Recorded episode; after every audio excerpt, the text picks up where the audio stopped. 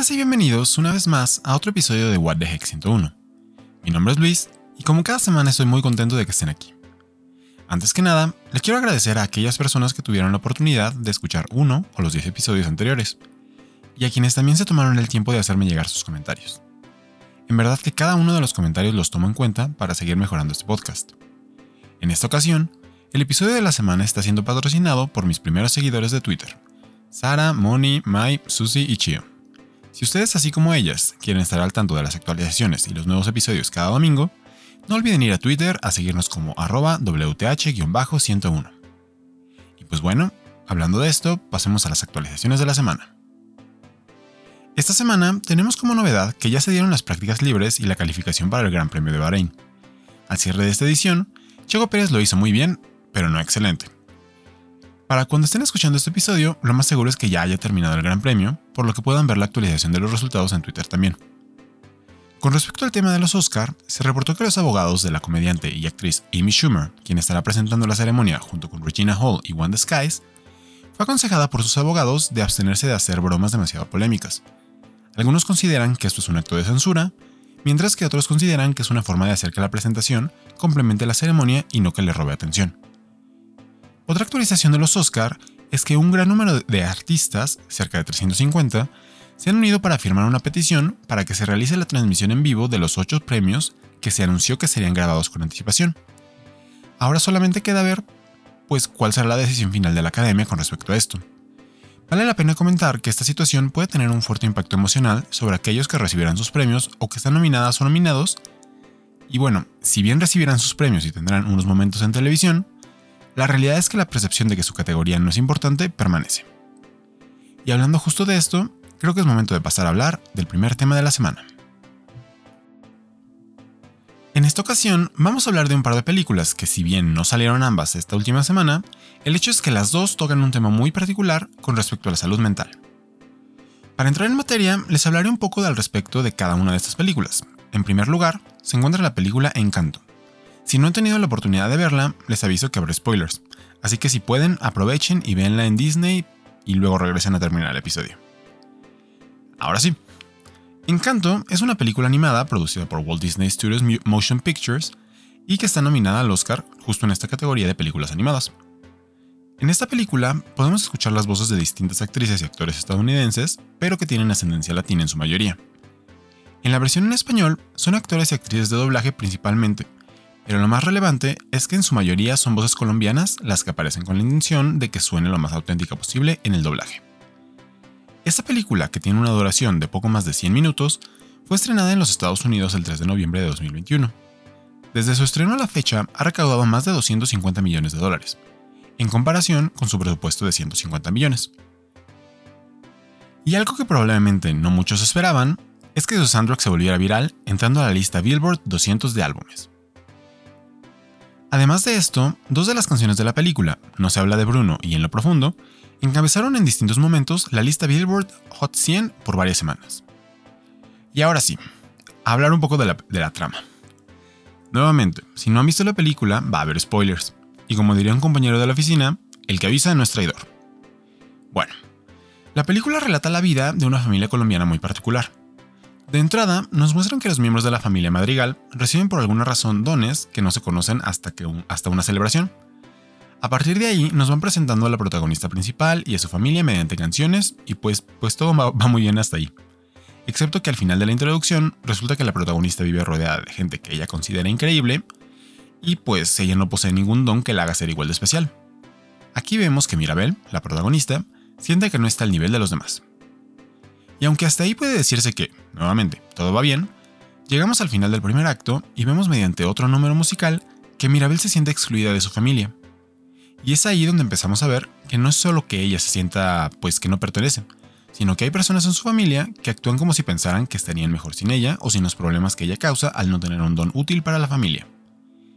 Y así empieza a desarrollarse la historia, y nos recuerda un poco a la versión de Hércules de Disney, en la que Hércules emprende un viaje para demostrar que es digno de regresar al Olimpo. Solo que aquí, Mirabel emprende un viaje para demostrar que es digna de pertenecer a su familia y salvar la magia. La trama continúa y llegamos a encontrarnos con otro personaje, Bruno, que pasó por una situación similar a la que está viviendo Mirabel, solo que él decidió alejarse de ahí para no sentirse eh, pues mal por no ser útil, a pesar de que contaba con el don de la clarividencia o de ver el futuro. Tras varios números musicales, la historia nos va demostrando cómo su familia no es tan perfecta como Mirabel creía, y que toda su familia en realidad se sentía bajo la presión de ser siempre el ideal y cumplir con lo que su abuela esperaba de ellas y ellos. Total que el clímax de la película se da cuando hay un quiebre entre Mirabel y su abuela, debido a que a pesar de que Mirabel únicamente trató de ayudar a la familia, al final su abuela sintió que en realidad estaba dañando a la familia que ella debía tener. Y hasta ahí pues vamos a dejarlo por el momento para que expliquemos en conjunto los cierres de ambas películas. La segunda película, que recientemente se estrenó, es Turning Red, o Red creo que nada más se llama en español.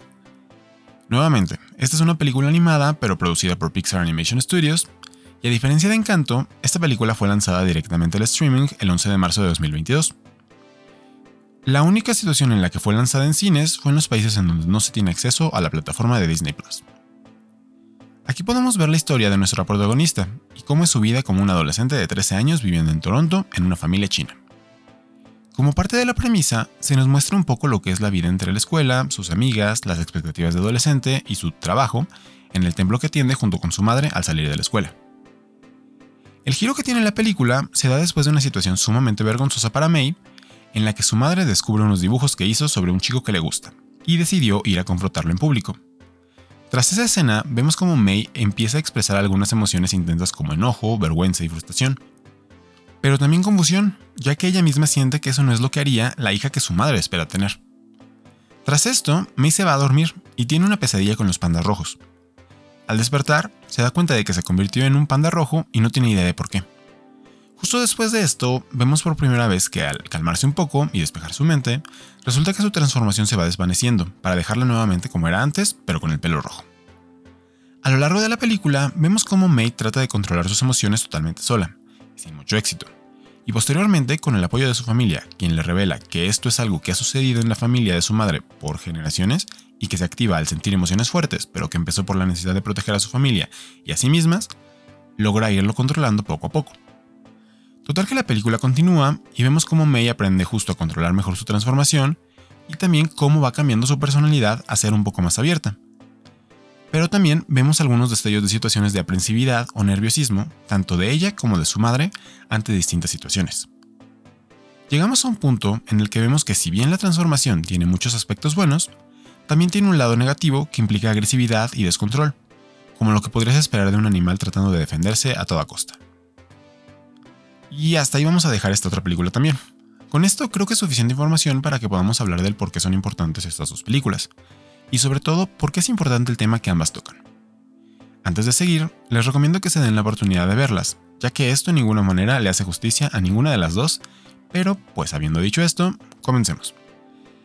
En el caso de Encanto, el acto final nos muestra que la abuela, quien es probablemente el personaje menos querido hasta ese momento, sufrió un evento muy triste traumático, dejándola sola con sus hijos, motivo por el cual se encargó de asegurarse que siempre estuvieran protegidos a cualquier costo.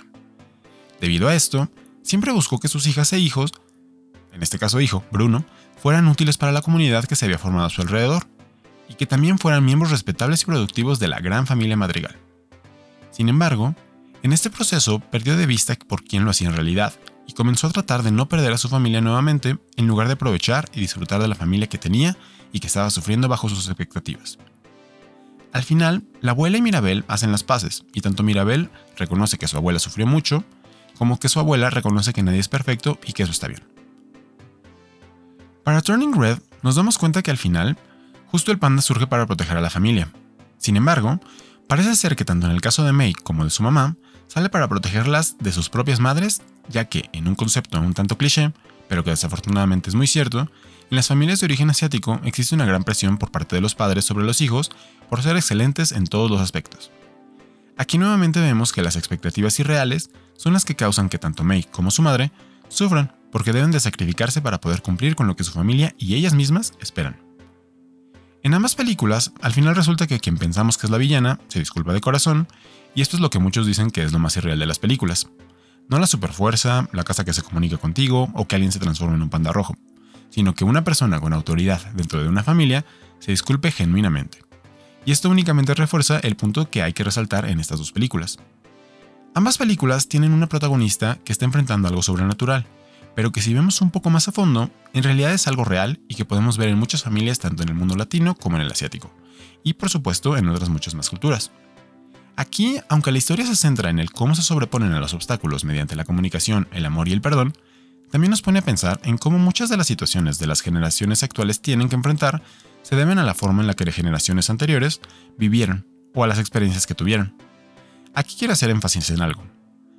Si bien esas películas se muestra como que hay una persona en particular a la que se le puede atribuir responsabilidad de todo lo que sucede, la realidad es que no debemos de dejarnos convencer tan fácilmente. Desde mi experiencia y punto de vista personal, es importante que no responsabilicemos a otras personas por lo que estamos sintiendo o enfrentando. En este caso, no deberíamos culpar a las abuelas o a las madres, sino que como muestra Turning Red, pues ellas también sufrieron a su vez a manos de una generación anterior a la suya.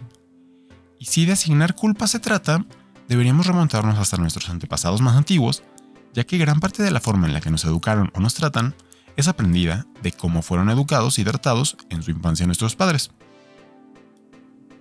Aquí el tema no necesariamente es que las figuras maternas o paternas, porque evidentemente también participan y tienen responsabilidad, sean los culpables de nuestros problemas, sino que en realidad pues nunca hubo nada ni nadie que les permitiera externarlos, analizarlos y resolverlos de manera productiva, en lugar de únicamente guardarse todo y explotar eventualmente ante una situación adversa. A diferencia de mi generación y las generaciones siguientes, y bueno, incluso podría decir que algunas generaciones antes de la mía, nuestros padres y abuelos, o madres y abuelas, no vivieron en una sociedad en la que fuera bien visto pedir ayuda. Y esto aplica para todo, ya sea algo emocional, mental o incluso físico. Y por lo tanto no tenían a la mano la posibilidad de ir con un psicólogo o de menos poder hablar con sus familias sobre lo que sentían. Así pues, se fue formando lo que se llama trauma generacional o transgeneracional, en el que el efecto de algún evento traumático fuerte o la acumulación de varios eventos pequeños puede llegar a afectar a varias generaciones. Y bueno, pues estas no son las únicas películas en las que se trata este tema. También está Coco, Raya y el último dragón, y muchas otras que, pues si bien no son Disney, también lo tocan. Sin embargo, debido a que las películas de Disney tienden a tener una mayor difusión a nivel general, y en especial con los más pequeños, considero que es una excelente forma de traer un nuevo tema a la mesa y comenzar a preguntarnos cómo estamos enfrentando estas situaciones en nuestras familias. Lo único que yo como persona puedo recomendarles, desde mi experiencia, es que uno, vean las dos películas, ya que ustedes mismas en familia lo van a disfrutar. Y dos, si sienten que lo necesitan, busquen ayuda de preferencia con un profesional que podrá ayudarles manteniendo un ambiente seguro y de confianza. Considero que con esto podemos dar por terminado este primer tema y pasar al tema 2 de esta semana, que en esta ocasión sí está muy relacionado con el primero. Como segundo tema, también vamos a hablar de la salud mental, pero en este caso de los deportistas. Si ustedes siguen en las noticias deportivas o algún deporte en particular, lo más seguro es que en algún momento hayan escuchado que algún deportista decidió poner en alto su carrera debido a problemas de salud mental que derivaron de alguna derrota, alguna cuestión personal o de alguna situación que se dio al margen del deporte. Regularmente, este tipo de situaciones llegan al público en general debido a algún estallido de la persona que lo está sufriendo, y principalmente se hace para el chisme y hasta en ocasiones burlarse de esa persona por no saber manejar la presión. En esta ocasión, les voy a platicar de Naomi Osaka, Nick Kyrgios, Novak Djokovic y alguien que hace mucho que dejó de jugar para pasar a dirigir, Zinedine Zidane. Naomi Osaka ha estado bajo el escrutinio de la prensa y del público debido a su desempeño como tenista, pero también debido a las declaraciones que ha hecho en torno a la salud mental de las y los tenistas, y a su última presentación en el Indian Wells, en donde tras ser increpada por un miembro del público, rompió en llanto y posteriormente perdió el partido. Naomi, nacida el 16 de octubre de 1997, es la primera mujer asiática en estar en la cima de la clasificación de la WTA. A la fecha, lleva cuatro Grand Slams en la bolsa y siete otros títulos del Tour de la WTA. Y algo que resalta la importancia de su caso es que lo más probable es que aunque tal vez no sigan el tenis, existe una alta posibilidad de que hayan escuchado de ella o que la hayan visto en alguna red social o comercial en medios masivos. De acuerdo a los reportes obtenidos por la WTA y sus representantes, Naomi Osaka es la octava atleta más redituable en marketing a lo largo del año 2020. Adicional a esto, en este mismo año 2020, fue la atleta femenil con mayor ingreso para ese año. Además de todo el reconocimiento que ha recibido en el tenis, también es reconocida como una activista, abogando por el movimiento Black Lives Matter. Y por si fuera foco, como figura pública se estima que a la fecha ha sido imagen de, bueno, imagen o embajadora de las siguientes marcas: Nike, Adidas, Yonex, Nissan, Citizen Watch, Nissan Foods, Shiseido, Wow Wow, Nippon Airways, Tag Heuer y Louis Vuitton. Como pueden ver, ha sido parte de una gran cantidad de comerciales y promociones y aún no cumple ni siquiera los 25 años. Debido a su estilo de vida y al éxito que ha tenido desde muy joven, Naomi ha desarrollado gran parte de su vida prácticamente sola, ya sea en compañía de su pareja, entrenadores y en ocasiones su familia cuando la va a visitar. Ahora, un poco de Nick Kyrgios. Él también es tenista. Es levemente mayor que Naomi, ya que nació el 27 de abril de 1995. Él es australiano con ascendencia griega y malaya, y a diferencia de Naomi no ha tenido tantos éxitos en el Grand Slam. De hecho, lo más lejos que llegó fue a cuartos de final en el torneo Wimbledon, en donde derrotó a Rafael Nadal con menos de 20 años. Al momento, se encuentra fuera del top 100, sin embargo, su lugar más alto fue llegar al número 13 a nivel mundial. A pesar de esto, recientemente se abrió con sus seguidores en, en Instagram con respecto a la situación muy difícil que estuvo viviendo durante el abierto australiano de 2019. Mediante un post, el tenista relata uno de los periodos más oscuros de su vida. Comenta que la lucha era tan grande que incluso recurrió a autolesionarse. Además de esto, comenta otras de las formas en las que trataba de lidiar con sus problemas. Actualmente comenta que esto fue el resultado de sentir que no podía confiar en nadie y de no dejar a sus seres amados acercarse para ayudarlo. Por otro lado, también tenemos al tenista Novak Djokovic. Él es de origen serbio y nació en 1987. Actualmente es considerado como uno de los mejores tenistas, en conjunto con Nadal y con Federer, que son leyendas modernas. Tiene en su historia 20 títulos de Grand Slam, y también tiene el récord de mayor número de torneos con Masters en 37 por encima de Rafa y Federer. Como elementos que lo destacan como tenista, tenemos el hecho de que es el único tenista masculino en la era abierta en lograr el Career Golden Masters, o lo que es lo mismo, ganar los 9 Masters 1000 del circuito. Y pues bueno, aquí ya hablamos un poco de él durante su episodio en Australia al ser deportado por las medidas de vacunación por el COVID. Sin embargo, en esta ocasión destaca por algunas declaraciones que hizo y por algunos estallidos que ha tenido a lo largo de su carrera y que lo han puesto en el ojo mediático. Con respecto a sus declaraciones, estas se dieron tras la noticia de que Sam Simone Biles se retiraba de dos pruebas de los Juegos Olímpicos de Tokio 2021. Ante este anuncio, y aunque no parecía estar relacionado directamente, Djokovic mencionó que, entre comillas, los que queremos estar en la cima debemos aprender a lidiar con esto, tanto dentro como fuera de la cancha. Aquí claramente se dejaba ver que le parecía que hay quienes no soportan la presión de estar en la cima y ser un deporte de élite, ya que la presión justo es un privilegio. Cortea al partido por el tercer lugar en los Juegos Olímpicos, en donde perdió ante Alexander Zverev. Al perder el punto del partido que lo separó del bronce olímpico, Djokovic decidió azotar su raqueta contra uno de los postes de la red, lugar muy cercano de donde se encontraba el juez y algunos recogebolas. Todo esto en un arranque de ira y frustración.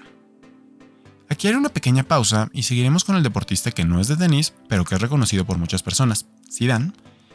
Él nació el 23 de junio de 1972 y fue uno de los futbolistas más reconocidos a nivel internacional.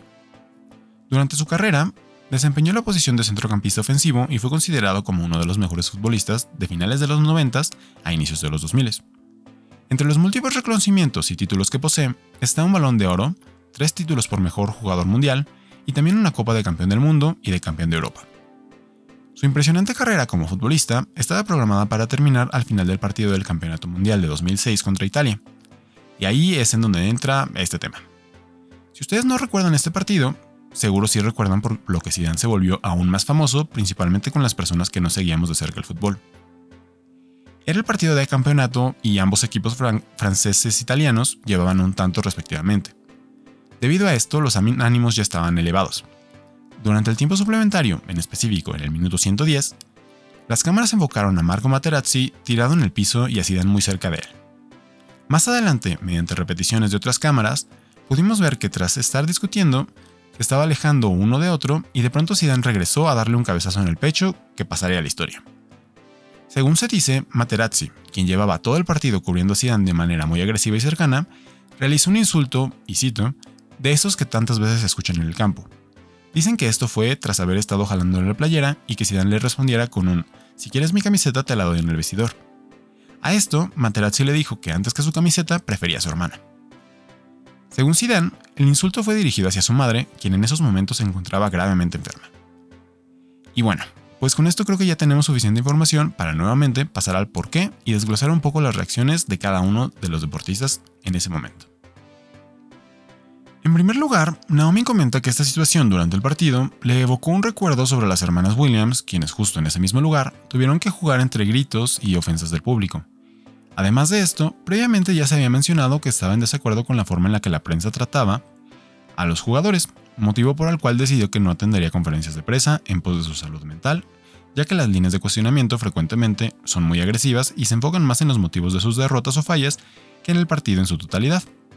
Ante esto, hubo un gran número de medios que la acusaron de utilizar a la prensa solo cuando le convenía. En el caso de Kyrgios, en su publicación podemos leer sobre cómo se sentía y se veía en esos momentos, y que aunque parecía que estaba bien, la realidad es que por dentro estaba sufriendo de una manera inimaginable.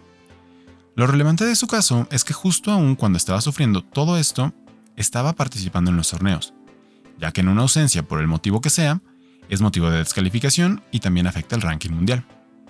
Si bien es comprensible que no presentarse a una competencia tenga una repercusión, queda la duda sobre qué tanto valor se le está dando en ese momento a la salud del tenista por encima del premio o el potencial resultado de ese torneo.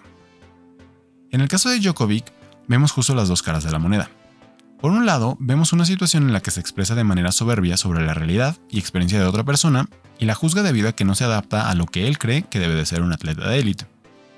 Pero por el otro lado, cuando tuvo su explosión de frustración en el campo, pudimos ver que probablemente pues él también tenga problemas de manejo de ira y que no están siendo tratados.